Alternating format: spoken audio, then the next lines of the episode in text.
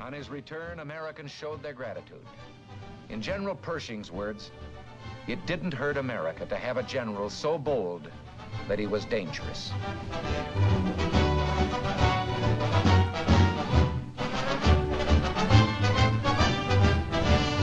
Los Angeles went all out in its reception.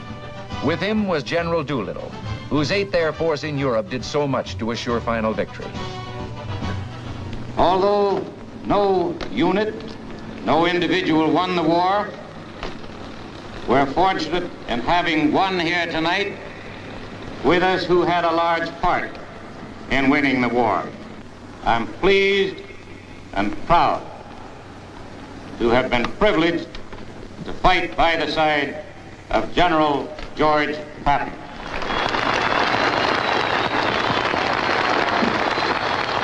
Your Honor, the Mayor, General Doolittle, soldiers, ladies and gentlemen, coming over here, there was a very great lesson. The first four hours, we passed over a destroyed land, utterly destroyed. You who have not seen it do not know what hell looks like from the top. That's what Germany looks like. That Austria looks like. That's what any place that the 8th Air Force and the 3rd Army worked on looks like.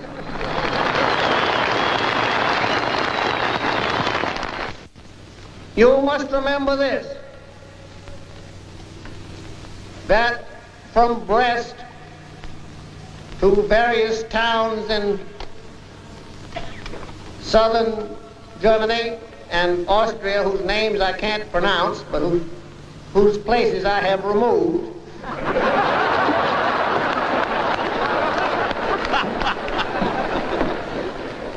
the trail of the Third Army and the 19th Tactical Air Command and the 8th Air Force is marked by more than 40,000 white crosses, 40,000 dead Americans. Few realized how deeply he felt about his men.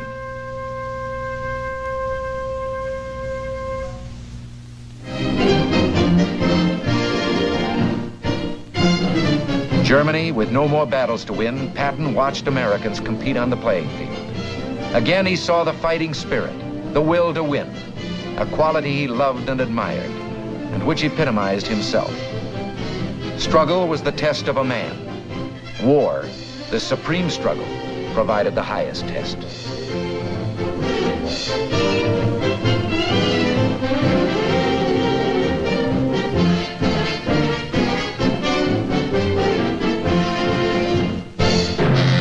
He had expected his own death to be spectacular. In this one prediction, he was more mistaken than in the planning of any battle.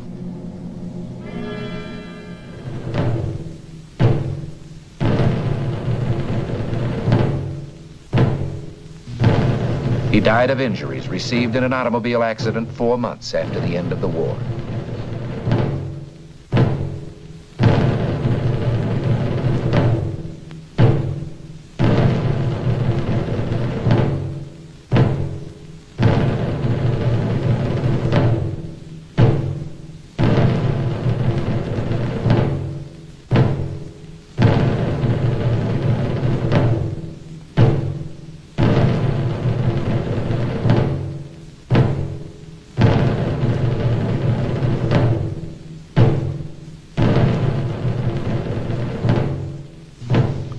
Place of burial among the men of the Third Army who had fallen in the Battle of the Bulge.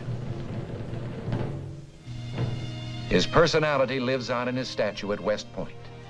He lived for action and glory and reached the heights in serving his country.